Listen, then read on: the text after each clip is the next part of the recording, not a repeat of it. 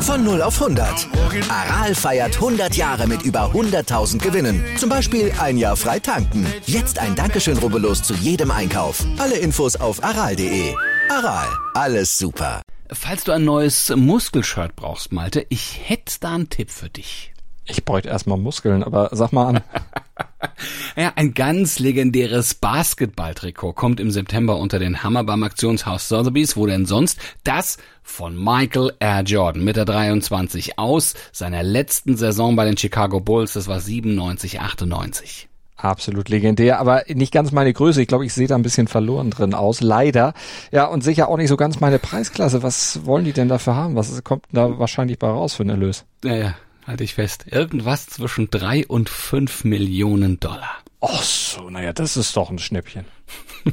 ja, allerdings, ja. Also, ihr alle, ja, ihr habt jetzt äh, hier ein absolutes Schnäppchen, nämlich völlig gratis. Für euch ist unser Angebot am heutigen Freitag. Diese Themen.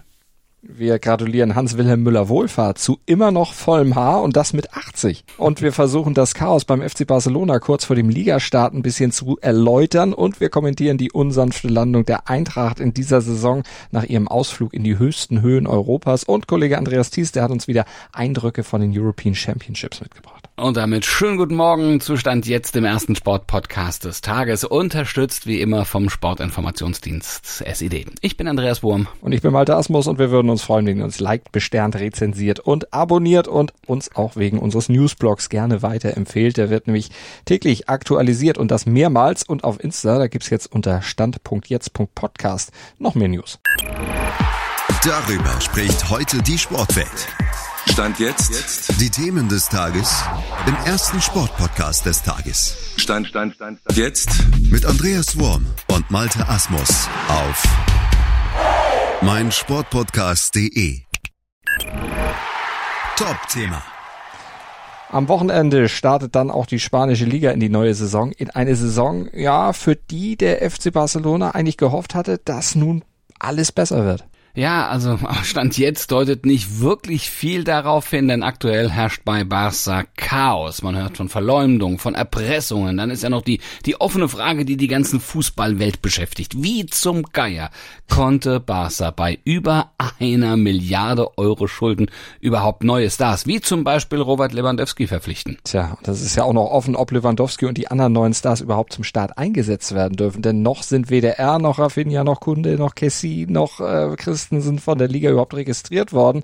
Damit sind die alle noch gar nicht in Pflichtspielen einsetzbar. Dafür müsste Barca nämlich erstmal einen Gehaltsetat noch ausgleichen. Das ist eine der Auflagen, die La Liga den Katalanen gemacht hat. Ja, und um das zu schaffen, würde Barca gerne den Niederländer Frankie de Jong von der Gehaltsliste streichen.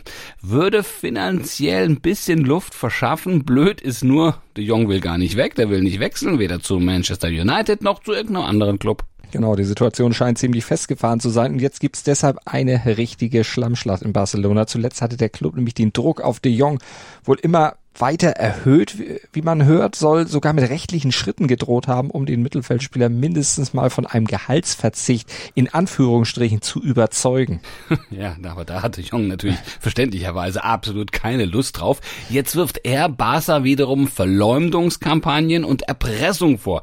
Das zumindest berichten die Zeitungen Mundo, Deportivo und Sport. Ja, das geht da munter hin und her. Meske und Club, ja, Meske und Hollywood Club, würde man fast sagen. Also das sind ja schon Zustände da, das ist echt nicht mehr feierlich und auch dieses Vereins eigentlich nicht würdig. Aber gucken wir nochmal auf die Finanzen, die solche Schlammschlachten offenbar nötig machen.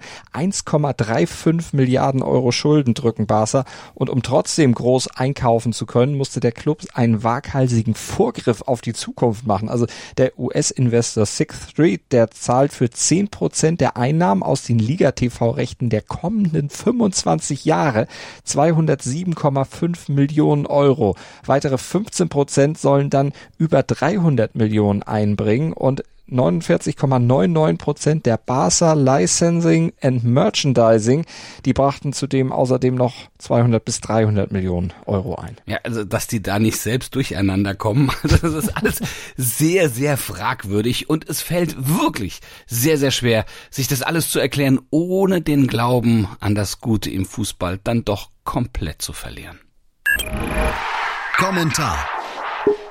Das Gute ist, es wird ja auch noch gespielt am Wochenende. Zum Beispiel der zweite Bundesligaspieltag. Der geht heute Abend sogar schon los mit Freiburg gegen Dortmund. Am Sonntag spielt dann Bayern zu Hause gegen Wolfsburg. Und im ähm, Bully Special spricht Julius Eid in dieser Woche mit Sport 1 Chefreporter Patrick Berger über den Umbruch beim BVB im Fever Pitch Podcast haben du Malte und äh, Pit Gottschalk mit dem FC Bayern Experten Justin Kraft und Sport 1 äh, Chefreporter Kerry Hau zum Umbruch bei den Bayern zu Gast. Und wir reden hier mit Blick auf den Samstag über das Gastspiel dann der Eintracht bei der Hertha. Ne? Also Eintracht Frankfurt ist unser Thema. Ach, zum Glück müssen die aus ihrer Sicht tatsächlich nur zu Hertha. Ne? Nackenschläge haben sie in letzter Zeit wirklich genug kassiert. Ne? Nach dem Megatriumph der jetzt eigentlich, also der natürlich noch nicht in Hessen vergessen ist, aber der doch wirklich jetzt überschattet wird von der Realität, droht jetzt die große Tristesse. 80 Tage ungefähr ist dieser große Erfolg her, aber mit dem 1-6-Debakel gegen Bayern, dem Kostic-Abgang und jetzt dem 0-2 im Supercup gegen ein abgezocktes, aber natürlich noch überhaupt nicht am Limit spielendes Real Madrid. Ja, da ist diese große Euphorie dann schon wieder verflogen. Der Frankfurter Adler ist nicht abgestürzt, aber ziemlich unsanft auf jeden Fall gelandet. Jetzt ist ja noch nicht wirklich was passiert, aber die Eintracht muss aufpassen, jetzt nicht wirklich abzustürzen nach diesen ersten Nackenschlägen, denn auf dem Platz, da gibt's einige Probleme und dieser Abgang von Kostic, der öffnet eine riesige Baustelle, denn der ist ohne weiteres so gar nicht zu ersetzen. Der hat das Spiel gegen Real natürlich nicht mitmachen können und das hat man auch gesehen. Also seine Mentalität, die enorme Wucht und vor allem ja auch seine Flankenläufe, mit denen er dann die letzte Europa League Saison ja so ja, dominiert und seinen Stempel, der aufgedrückt hat, äh, fehlt der Offensive einfach. Ja, da muss Frankfurt auf jeden Fall nochmal nachlegen, ne, was sportliche Qualität angeht, natürlich. Aber es braucht in diesem Frankfurter Typen auch Typen, Führungsfiguren, neben Kapitän Sebastian Rode und Torhüter Kevin Trapp, denn nicht nur Kostic ist weg, ne? sondern ja zum Beispiel auch Martin Hinteregger. Ja, dem ist zwar einiges fragwürdig, aber rein sportlich und von der Mentalität her war er natürlich ganz wichtig für die Eintracht. Und so ein, also sportlicher Natur, braucht's jetzt, um Frankfurt aus dem Loch dieses schwachen Saisonstarts dann wieder rauszuhelfen.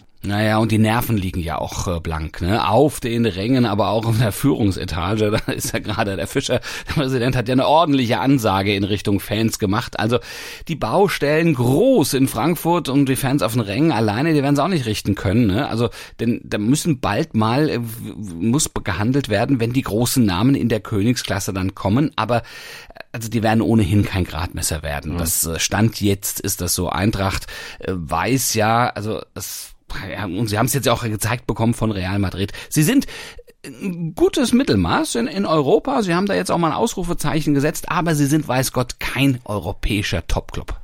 Wenn sie diese realistische Haltung dann beibehalten, sie sich auch im Verein durchsetzt, keiner überdreht, sollte dieser totale Absturz, den alle jetzt für möglich halten, vielleicht auch gar nicht eintreten. Also die Eintracht sieht sich nach einer gewissen Phase dann bestimmt wieder konsolidiert. Also ich glaube zumindest dran, wenn sie eben nicht überdrehen und wenn sie jetzt dann vor allen Dingen auch gegen Hertha gewinnen. Aber ganz ehrlich, wer schlicht denn die Hertha nicht?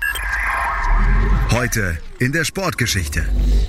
Also ich wäre gern mit 80 noch so fit wie unser heutiges Geburtstagskind. Ja, ja, komm, muss er ehrlich, die geht's an sich und alleine nur um seine Haarpracht, ne? Um dieses volle Haar. das auch, hätte ich sehr, sehr gerne. Mit 80 werde ich es nicht mehr haben. Ich habe es ja jetzt schon mit äh, ja, ein bisschen mehr als der mhm. Hälfte der Jahre nicht mehr. Aber die hat auf jeden Fall Hans-Wilhelm Müller Wohlfahrt über all die Jahrzehnte konserviert und auch sonst ist der Ex-Bayern-Doc der Arzt, dem die Topstars vertrauen also die Bayern, die Nationalmannschaft, Boris Becker, Usain Bolt und so viele noch mehr, der ist auch mit seinen heute, seit heute 80 noch wirklich topfit. Ja, und zu seinen besten Zeiten lief er die 100 Meter in 11 Sekunden, ja, im, äh, ja, im, immer Wind im Haar, das Haar wehte, er sah aus wie ein junges Reh, das über den Platz huschte und mit Arztkoffer in der Hand.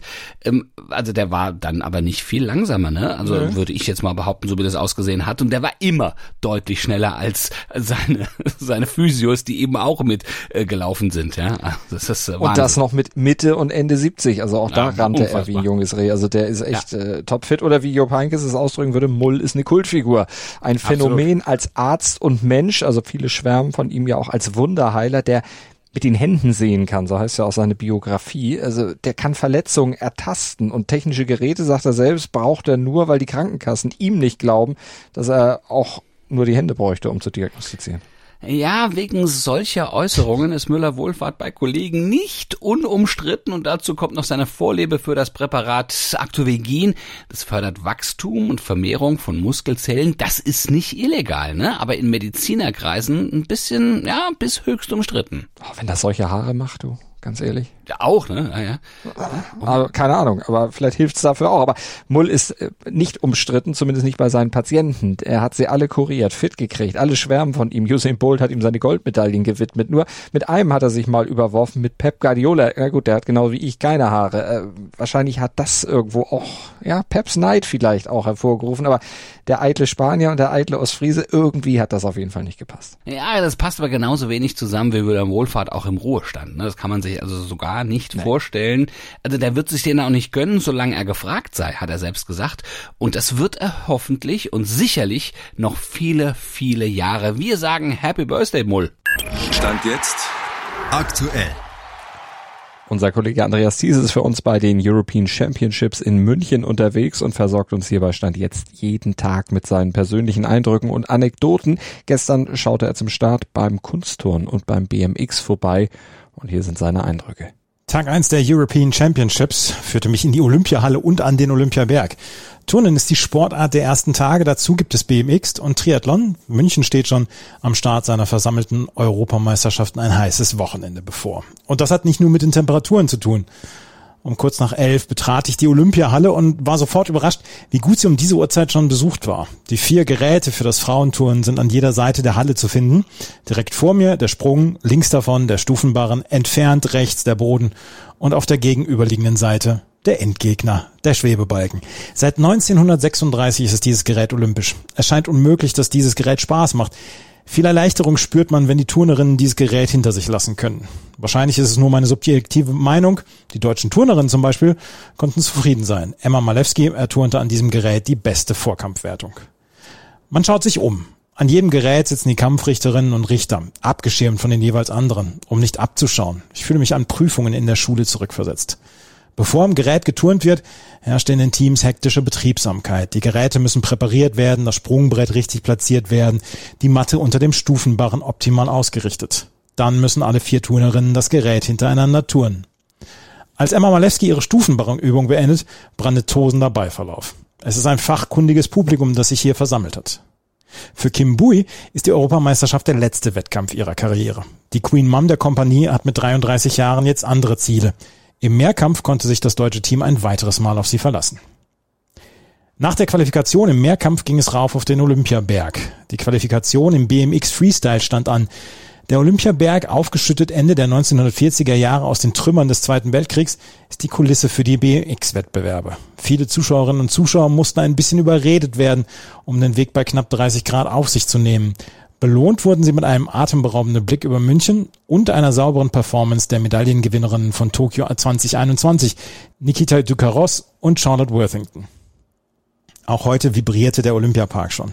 Die Triathletinnen und Triathleten schwammen durch den Olympiasee und trainierten schon für ihre Wettkämpfe am Wochenende. Gfreidi, das Maskottchen der European Championships, machte Selfies mit jedem Menschen, der ihm zu nahe kam. Kurzum, das war ein gelungener Auftakt in die zehn Tage von Munich 2022. Morgen und am Wochenende geht's weiter. Das bringt der Sporttag. Stand jetzt. Zweiter Spieltag, äh, zweite schwierige Aufgabe für Borussia Dortmund. Nach dem Auftaktsieg gegen Bayer Leverkusen muss der BVB heute beim Sportclub Freiburg antreten. Die Partie ist für Nico Schlotterberg eine ja doch schnelle Rückkehr an die alte Wirkungsstätte und wir können damit rechnen, dass Anthony Modest bereits im BVB Kader und wahrscheinlich eben auch in der Startelf stehen wird. Und am zweiten Tag der Multisport-EM in München greifen dann einige deutsche Hoffnungsträger nach den Medaillen. Im Bahnradsport richten sich die Blicke auf Olympiasiegerin Lisa Brennauer. Wir haben gestern schon mal drüber gesprochen. Mit dem Goldvierer von Tokio, da geht sie auf der Bahn auf Titeljagd. Und bei den Triathletinnen, da geht's sogar schon um Medaillen, also um den Sieg schon. Laura Lindemann und Lisa Tertsch, das sind Kandidatinnen für die Plätze auf dem Podium. Und da läuft ja noch was parallel dazu, ne? Die Schwimm-Europameisterschaft nämlich in Rom. Da kämpft Isabel Gose um eine Medaille. Sie ist als äh, voll auf zweite souverän ins Finale über 800 Meter Freistil eingezogen. Es geht äh, um ihre erste internationale Medaille in ihrer Laufbahn. Da drücken wir natürlich die Daumen. Und bei der Reit-WM in Herning, da werden die Medaillen im Nationenpreis der Springreiter vergeben. Und das deutsche Team, das hat die Olympia-Quali für Paris 2024 angepeilt. Und um die auch zu schaffen, da muss die deutsche Equipe von Bundestrainer Otto Becker mindestens mal Platz 5 belegen. Und äh, wir würden sagen, ja, wenn ihr über alles auf dem Laufenden gehalten werden wollt, was ist Stand jetzt das, was euch zu interessieren hat, dann schaltet gerne Montag früh 7.07 Uhr wieder ein, denn dann sind wir selbstverständlich für euch da im Podcast Podcatcher eurer Wahl oder auf meinsportpodcast.de. Stimmt, das ist ja schon wieder Wochenende. Das wäre mir jetzt ja. fast eben durchgerutscht. Aber ja, hast recht. Ja, du, ist schon wieder du, Freitag. Wenn, wenn, du willst, treffen wir uns morgen früh auch zum frühen Frühstück. Ja, ja, können wir gerne machen. Aber dann nehmen wir mal nicht auf. Dann, äh, ah, okay. Oder, oder mal off, off, ja, off ist gut. Topic ist gut, hier ist auf gut. Micro. Ja, ne? ja. Hinterzimmer-Talk sozusagen. Mm. Den könnt ihr nicht abonnieren, den könnt ihr auch nicht bewerten, aber die, unsere regulären Folgen, da könnt ihr entsprechend vorgehen, die könnt ihr auch abonnieren. Aber vielleicht machen wir da auch mal so eine Backstage-Folge. Wenn ihr alle abonniert, wenn wir auf die 100.000 Abonnenten kommen, dann gibt's vielleicht noch so eine interne. Bin ich für alles offen, ja? Bin Na, ich für alles offen. Dann, dann öffne ich das Schatzkästchen der Erinnerungen. da erzählen zwei alte Männer vom Krieg, aber da könnt ihr euch drauf freuen. Aber erst wenn wir ja. 100.000 Abonnenten haben, sind nicht mehr viele, die da fehlen. Also vielleicht seid ihr der 100.000. Einfach abonnieren und dann ja, bis genau. Montag. Dann lösen wir es auf. Von. ja, ja, von dir, von Andreas Wurm und von Malte Asmus. ja, tschüss, schönes Wochenende. Klaut er mir meinen Text.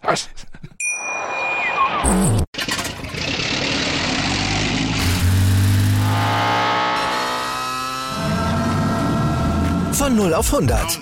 Aral feiert 100 Jahre mit über 100.000 Gewinnen. Zum Beispiel ein Jahr frei tanken. Jetzt ein Dankeschön, rubbellos zu jedem Einkauf. Alle Infos auf aral.de. Aral, alles super. Dir hat dieser Podcast gefallen? Dann klicke jetzt auf Abonnieren und empfehle ihn weiter. Bleib immer auf dem Laufenden und folge uns bei Twitter, Instagram und Facebook.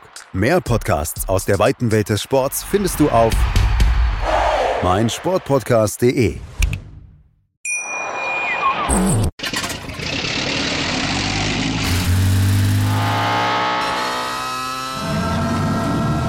Von 0 auf 100. Aral feiert 100 Jahre mit über 100.000 Gewinnen. Zum Beispiel ein Jahr frei tanken. Jetzt ein Dankeschön, rubbellos zu jedem Einkauf. Alle Infos auf aral.de. Aral, alles super.